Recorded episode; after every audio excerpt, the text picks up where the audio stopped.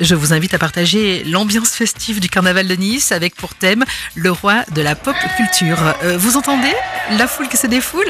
Me voilà dans les tribunes avec mon brin de mimosa offert à chaque carnavalier. Et j'ai à mes côtés une historienne et spécialiste du carnaval, Annie Sidro. Elle a plein de secrets à nous dévoiler. Alors, le carnaval remonte euh, à 1873. C'est un petit vieux qui se porte bien. Comme Nice était la plus grande ville de villégiature d'hiver des rois euh, qui venaient de partout d'Europe, on a créé la bataille de fleurs avec des chars et avec de jolis mannequins qui ont de très beaux costumes.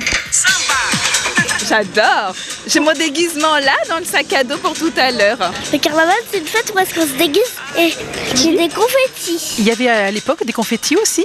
Oui, confetti vient de l'italien confetto et c'était en fait au départ des dragées. Comme les dragées coûtaient cher, sont devenus les confettis de plâtre. Mais comme les confettis de plâtre blessaient les gens, il fallait avoir un masque comme les escrimeurs pour se protéger. En 1892 apparaissent les confettis de papier et on consommait 30 tonnes de confettis de papier euh, à la belle époque. Nous, on est niçois, donc on va aux batailles de fleurs, on va au corso illuminé, on va pour la sortie du roi et de la reine, voilà. Le roi, il s'appelle Luc. Ah ben, il ressemble à l'acteur Mark Hamill qui représentait Luke Skywalker dans Star Wars. Une euh, représentation de 18 mètres de hauteur. euh, Il y a un char qui a été conçu, imaginé par un l'influenceur qui a plus de 10 millions d'abonnés et il s'appelle Cyprien. Euh, voilà, c'est toutes ces nouveautés. C'est chouette.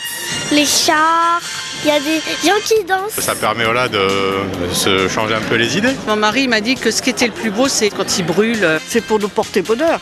Parce que quel est le rôle du carnaval? Il va emmener avec lui tous les malheurs que les humains connaissent et en ce moment on est plutôt gâtés. Donc on a besoin de fête et de joie. Et puis la fin du carnaval ouvre le printemps euh, ici à Nice, donc euh, voilà, les fleurs, ça va avec. Et si vous êtes costumé, l'entrée est gratuite. Le carnaval de Nice vous donne rendez-vous sur la place Massena et la promenade des Anglais jusqu'au 3 mars. Pour plus d'infos, nicecarnaval.com.